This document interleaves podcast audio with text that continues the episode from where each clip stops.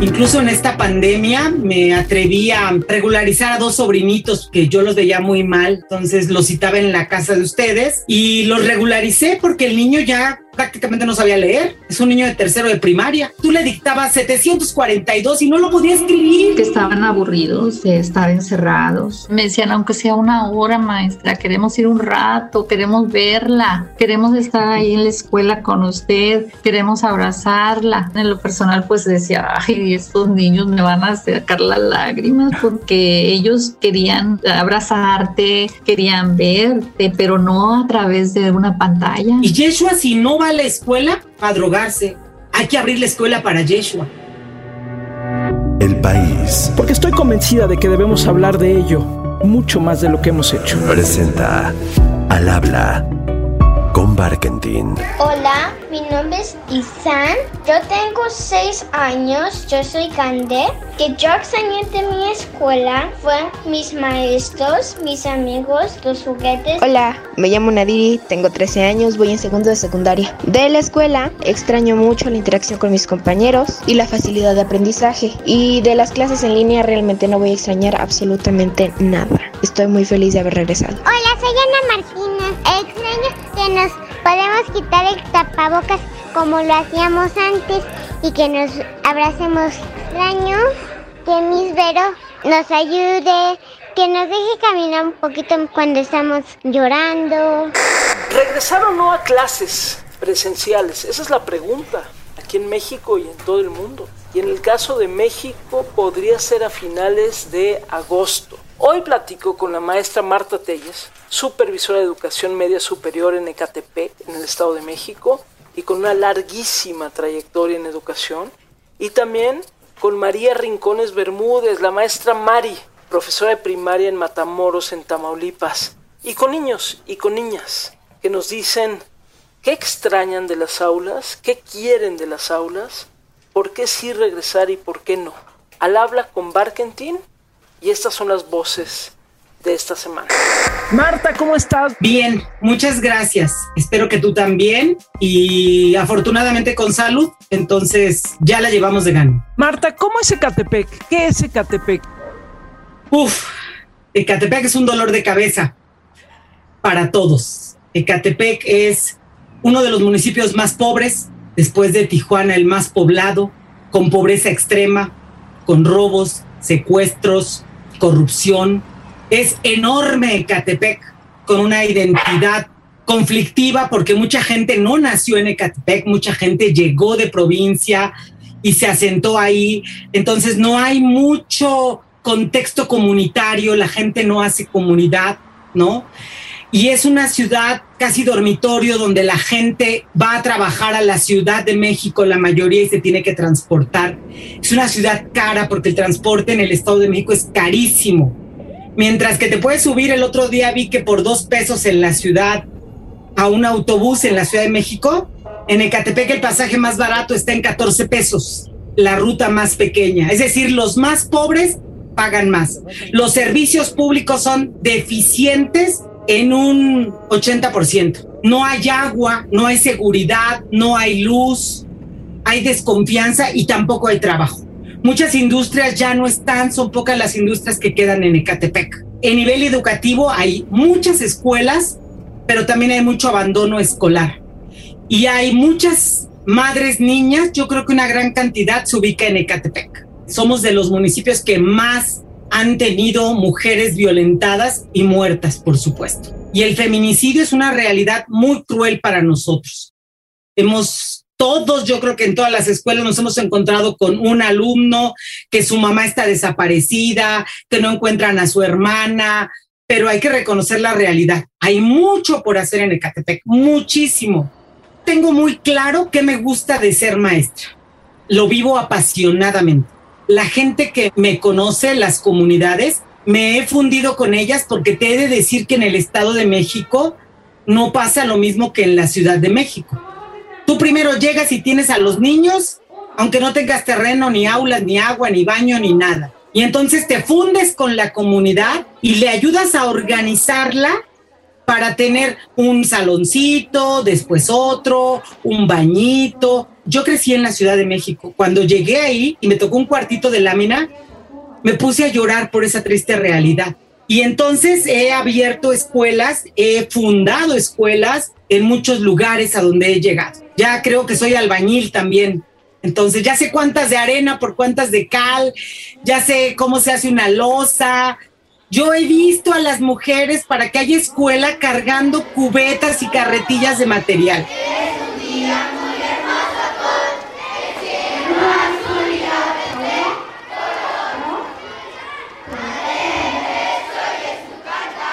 Marta, ¿cómo es la vida en el aula? Tú entras al salón, cierras la puerta. ¿Qué tienes enfrente de ti? ¿Cuántos alumnos tienes enfrente? ¿Cómo es un salón de clase en Ecatepec? Mira, en el nivel preparatoria en Ecatepec, en la escuela donde yo trabajé, la última porque ahora soy supervisora, los grupos son de 67 alumnos y los salones son pequeños, de 6 por 8, 48 metros. Son salones con hacinamiento, con una serie de personas al frente que quieren vivir con miradas, con sueños, con miedos, con temores. Así es el aula. Tú llegas y encuentras hombres, mujeres, chicos que no reconocen su género, chicas, y entonces tienes que arrancar y pensar que eres tú para todos y todos para ti. Yo no cierro la puerta porque no es una cárcel. Abrimos las puertas y las ventanas porque nos tenemos que abrir a la vida. Eso es lo que le tienes que decir a los muchachos y a las muchachas. Y todos estos muchachos tienen muchas necesidades porque te he de contar que su nivel de ingreso a preparatoria es de los más bajos. Para ingresar a la preparatoria en la Ciudad de México y en Ecatepec, se hace un examen de colocación. Pues todos los que no tienen el puntaje, a veces ni siquiera llegan a 20 aciertos, de 128 aciertos, los recibimos nosotros. Entonces tienen una serie de carencias desde escribir nos hemos dado cuenta que hay chicos que no saben ni cómo agarrar el lápiz. Mi nombre es Isadora Sosa, tengo 14 años, voy a entrar a tercero de secundaria. Lo que más extraño de las clases presenciales es poder ver a mis compañeros y maestras y lo que voy a extrañar más de las clases en línea es mi tiempo libre. María Rincones Bermúdez, conocida también como Maestra Mari, profesora de primaria en Matamoros, Tamaulipas, en el norte de México. Sí, allá, frontera con Estados Unidos. Miraba a los niños que querían ser escuchados, querían ser escuchados por alguien y sobre todo pues ahora sí alguien es alguien, pues su maestra que lo podía hacer presencialmente, pero en este caso a distancia. Obvio que no te decían abiertamente lo que sentían o pensaban, porque siempre pues hay alguien en su casa, no es lo mismo que estar en un salón de clase cuando te piden ellos cinco minutos y sobre todo a solas para decirte, ¿verdad?, sus emociones, eh, sacar sus emociones. Entonces sí fue un poquito complicado para ellos porque ellos querían ese espacio, decirte algo, platicar contigo, sacar eso que están viviendo en sus casas. Así que el que se puede venir quedar a las tres se queda. Marta Telles supervisora de educación media superior en Ecatepec, en el Estado de México. ¿Cómo viviste este año pandémico? ¿Cómo lo vivieron con los alumnos? Mira, fue muy complicado porque de todas estas familias, el ingreso económico de los padres es inexistente o nulo. Algunos perdieron su trabajo, otros vendían papas en la esquina y dejaron de vender. En estas condiciones hay quien no tiene celular o hay quien tiene un celular y no es de una buena marca o de una buena generación y por lo tanto eso los limitó para el conocimiento, los limitó para acercarse a las clases que había. En la escuela donde yo trabajé, nosotros ya trabajábamos en línea, ya habíamos hecho un avance, pero los chicos no podían. algunos se fueron de su casa, otros se metieron a trabajar, otros no entregaban las tareas. Tuvimos que hacer visitas domiciliarias, ir a las casas de un promedio del 10% de alumnos para invitarlos a que continuaran con las actividades. A veces en algunas copias, a veces en la llamada telefónica, a veces llevándoles un cuaderno. Otro porcentaje realizó sus tareas, pero hay una seria duda. ¿Lo hicieron o lo copiaron? ¿El maestro le dio tiempo de revisar tanto frente a la computadora? ¿O lo hicieron al aventón? ¿O la tarea se las hizo alguien que no las hicieron él? Entonces realmente no es tan fácil determinar quién sí aprendió y quién no aprendió. Hubo algunos casos, unos 10 alumnos que de manera regular estuvieron yendo a la escuela con su orientador. Entonces le daban las tareas y se conectaba en la escuela, unos 10 alumnos, ¿no? Y en el mes de junio, mayo, junio, se nos dijo que podíamos abrir como centros y abrimos las escuelas. Asumiendo cada quien su responsabilidad. Esto tiene que ver con padres de familia, y tiene que ver con maestros y tiene que ver con los directivos de las escuelas. Y hubo escuelas donde todos los alumnos querían ir porque iban a socializar entre otras cosas. Los veías bajarse del camión y correr a abrazarse, ¿no? Hubo que todos querían ir, fueron pocos los que no quisieron ir, pero obviamente no se podía recibir a todos, entonces se recibió a los más rezagados, a los que no habían entregado tareas, a los que no tenían conectividad. También se abrió la escuela para quienes sus padres habían muerto, habían perdido un familiar. Es decir, se escogió con claridad quienes regresaban cuatro semanas, que fueron las que estuvimos en el aula. Afortunadamente no hubo contagios, pero estuvieron cuatro semanas y ellos eran felices. En el nivel preparatorio es difícil porque el que le digas al muchacho, prende tu cámara, abre, no la prenden. Y no la prenden porque son inseguros, porque están en pijama o porque su casa no tiene una pared. Es el comedor, es la sala, es la cocina. En una de esas visitas domiciliarias, eran dos cuartos en la familia, pero una familia grande. En un cuarto estaba la estufa, la mesa y la taza del baño. No tenían pared entre la estufa y la taza del baño y solo le jaldaban con una cortinita de hule. Y el otro cuarto dormían toda la familia, ¿no? Entonces, pues, ¿por qué vas a prender la cámara, no? Realmente fue muy difícil. Parece fácil y parece que avanzan y parece que te entregan todo, pero faltan muchos otros elementos. Hacerles las preguntas de manera específica, ver qué cara pones cuando te digo 4 por 8. ¿Qué me dijiste 4 por 8? ¿Qué cara pones? Cuando te pregunto cómo lo resolviste y volteas a mirar al cielo, al techo, buscando la respuesta. Ese contacto es el que más nos hizo falta. Hola, mi nombre es Marta. Tengo nueve años y voy en cuarto. Lo que extraño de las clases presenciales es ver a mis amigos y ver a los profesores. Y lo que voy a extrañar cuando regresemos a las clases presenciales es que no voy a ver a mi familia tan seguido.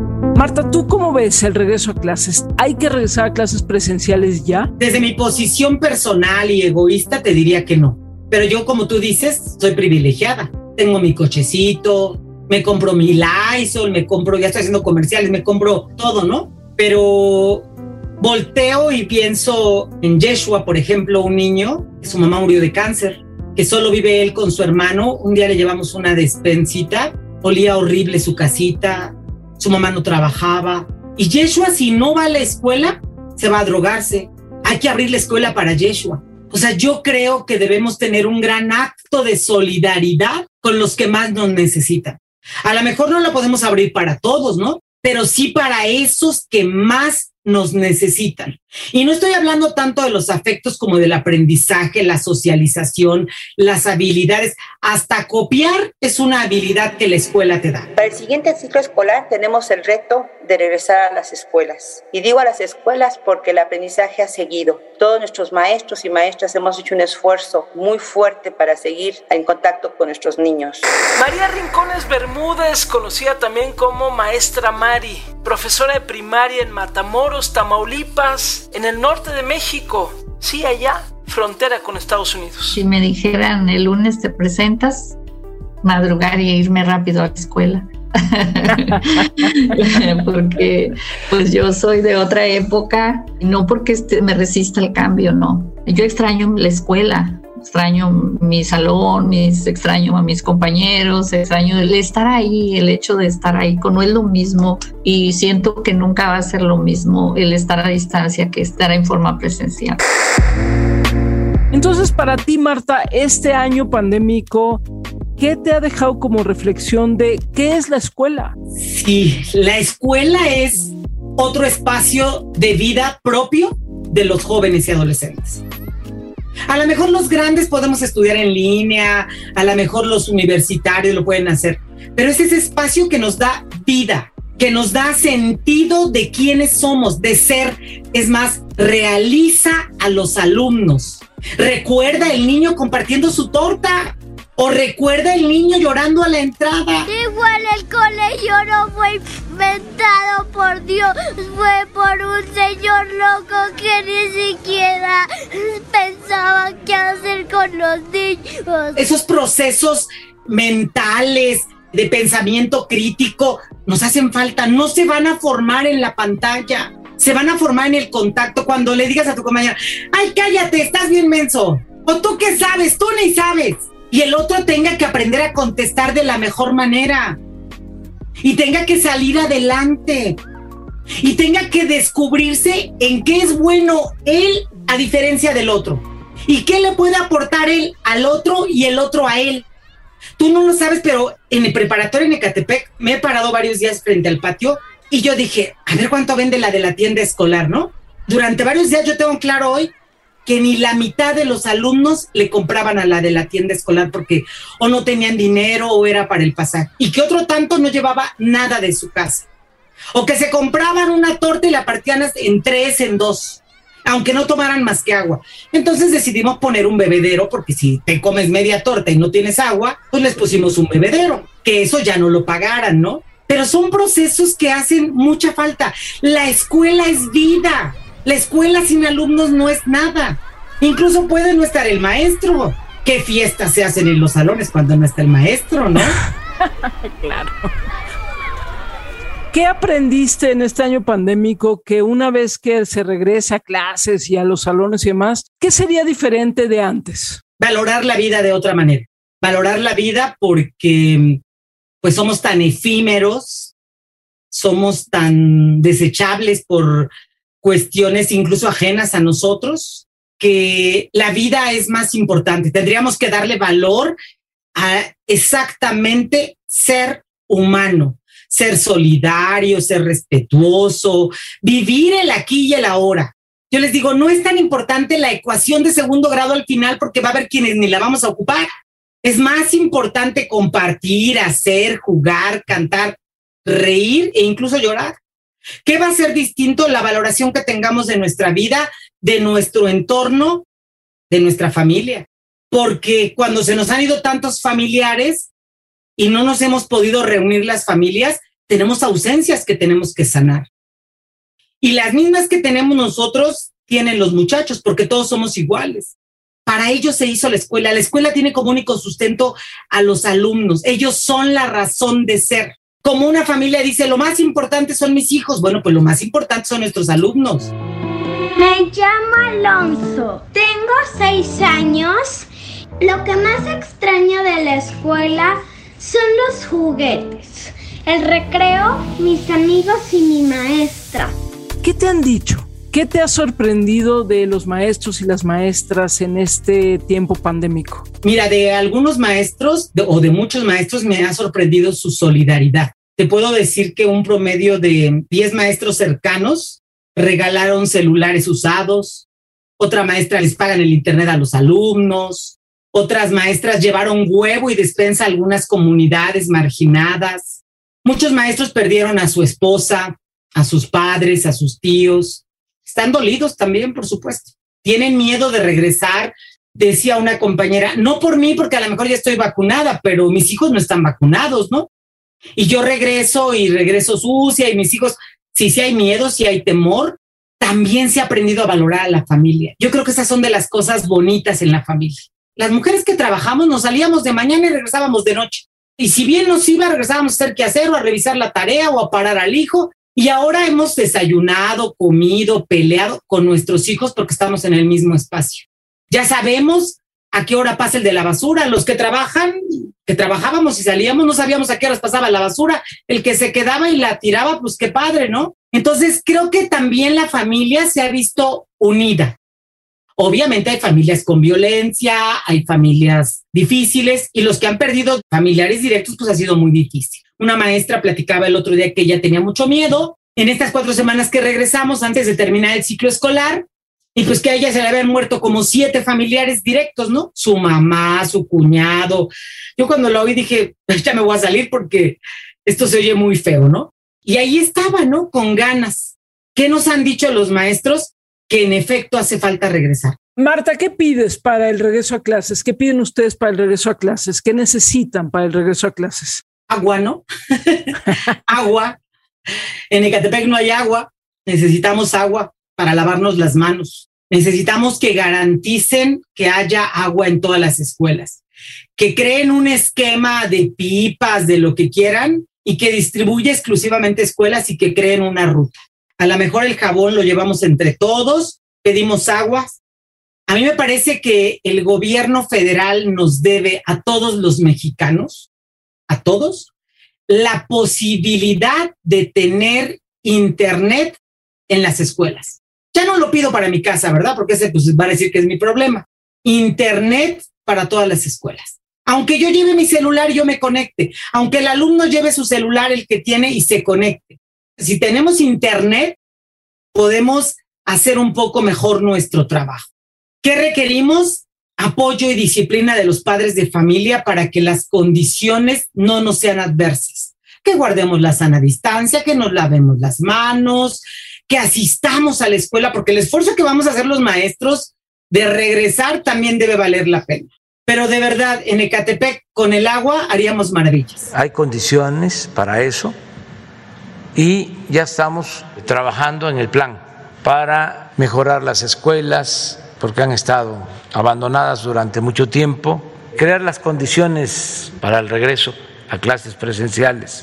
María Rincones Bermúdez, conocida también como Maestra Mari, profesora de primaria en Matamoros, Tamaulipas, en el norte de México. Sí, allá, frontera con Estados Unidos. Aunque pongas tutoriales, pongas videos, nunca va a ser lo mismo. El niño necesita tocar, hacer trazos, necesita que tu maestro a lo mejor le tomes la regla o le tomes el transportador y le digas, mira, sí, mire, muévelo para acá, mira, no es lo mismo a distancia hay necesidad de nuestro pizarrón, el estar ahí, el moverte, el pasarlos a que ellos hagan, a checarles el trabajo, a que participen, no es igual a que estén ahí sentados a través de una pantalla y estén viendo un video, un tutorial, no es igual. Marta, una anécdota que quieras compartir de este año y cachito de pandemia, algo que tú dijiste esto, híjole, esto yo no lo había vivido. ¿Qué compartes, Marta? Hay un maestro bastante grande de edad se llama Jacobo, trabaja en la Escuela Preparatoria Oficial 48 del municipio de Catepec. Es un maestro muy grande, menudito. Y cuando nosotros ya trabajábamos en la plataforma, ya teníamos grupos, y el maestro, pues obviamente por su edad se había resistido, ¿no? Uf, hoy Jacobo es un maestro de los mejores dando clases en línea. Increíble lo que hace, increíble el otro día verlo hablar, se pone un gorrito, ¿no? tuvimos que ponerle un compañero que le fuera diciendo, a ver, si ¿sí, ve este botón, sí, voltee para arriba, ¿ve usted el rojo? Sí, a ese no le apriete, porque nos salimos, sí, nos salimos. y nos salimos, ¿no? Ay, qué maravilla. Y entonces, él logró dar sus clases en línea. No sabe lo feliz que nos ha hecho a nosotros y a los alumnos dar las clases, verlo, porque entrega sus materiales, entrega sus tareas y al principio les enseñaba una hojita así como está, toda con sus letras, ¿no? Y ahora no, ahora logra subir sus archivos, logra organizarse. Hay maestros espectaculares que abrieron canales de YouTube, que subieron, que hicieron. No, no, no, mi reconocimiento a, esos maestros. ¿Te imaginan los de educación física? A ver, levántale uno, dos, uno, dos. Este, Pues padrísimo, ¿no? Ahora bienvenido a tu clase de educación física. Así que vamos a hacer esta clase con mucha alegría. Hay maestros fantásticos. Y como te decía el caso de los alumnos, el de Yeshua. Yeshua murió su mamá de cáncer en esta pandemia. Yeshua no tiene que comer porque vive solo. Logramos hacerle la beca, la obtuvo. Le conseguimos un celular y le dijimos que solo le teníamos que marcar de la escuela. Y un día fue una hermana que está dice, es que a mí no me contesta. Pero si nosotros le marcamos a Yeshua ahorita el celular, contesta esté donde esté. Y Yeshua ha concluido la preparatoria.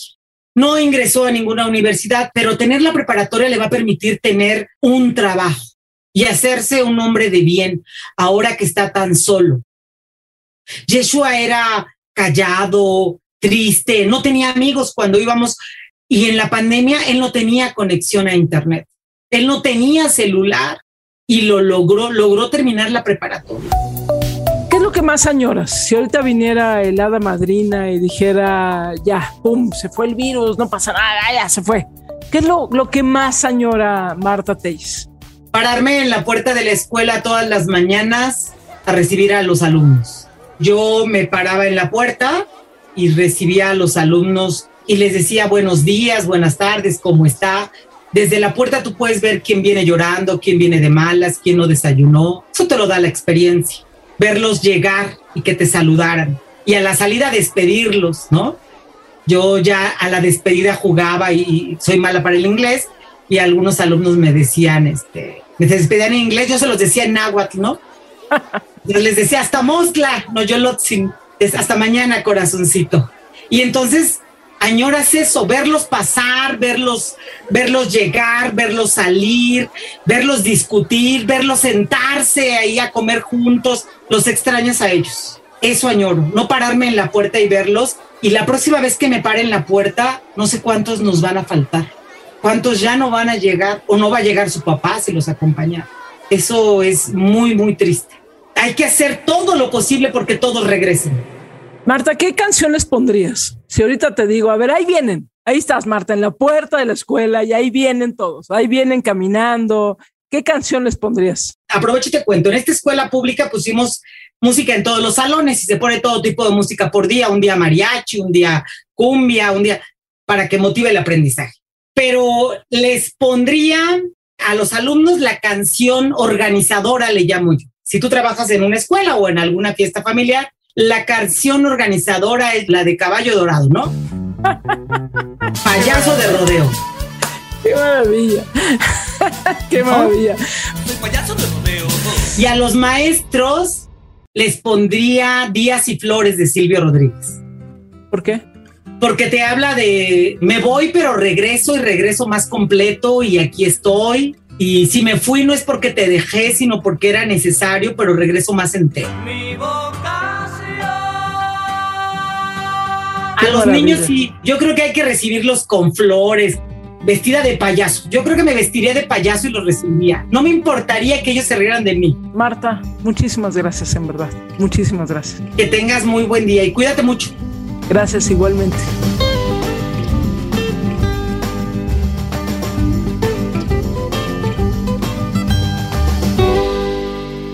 Al habla con Barkentin. Cada semana una nueva conversación. Al habla con Barkentin. El país presentó.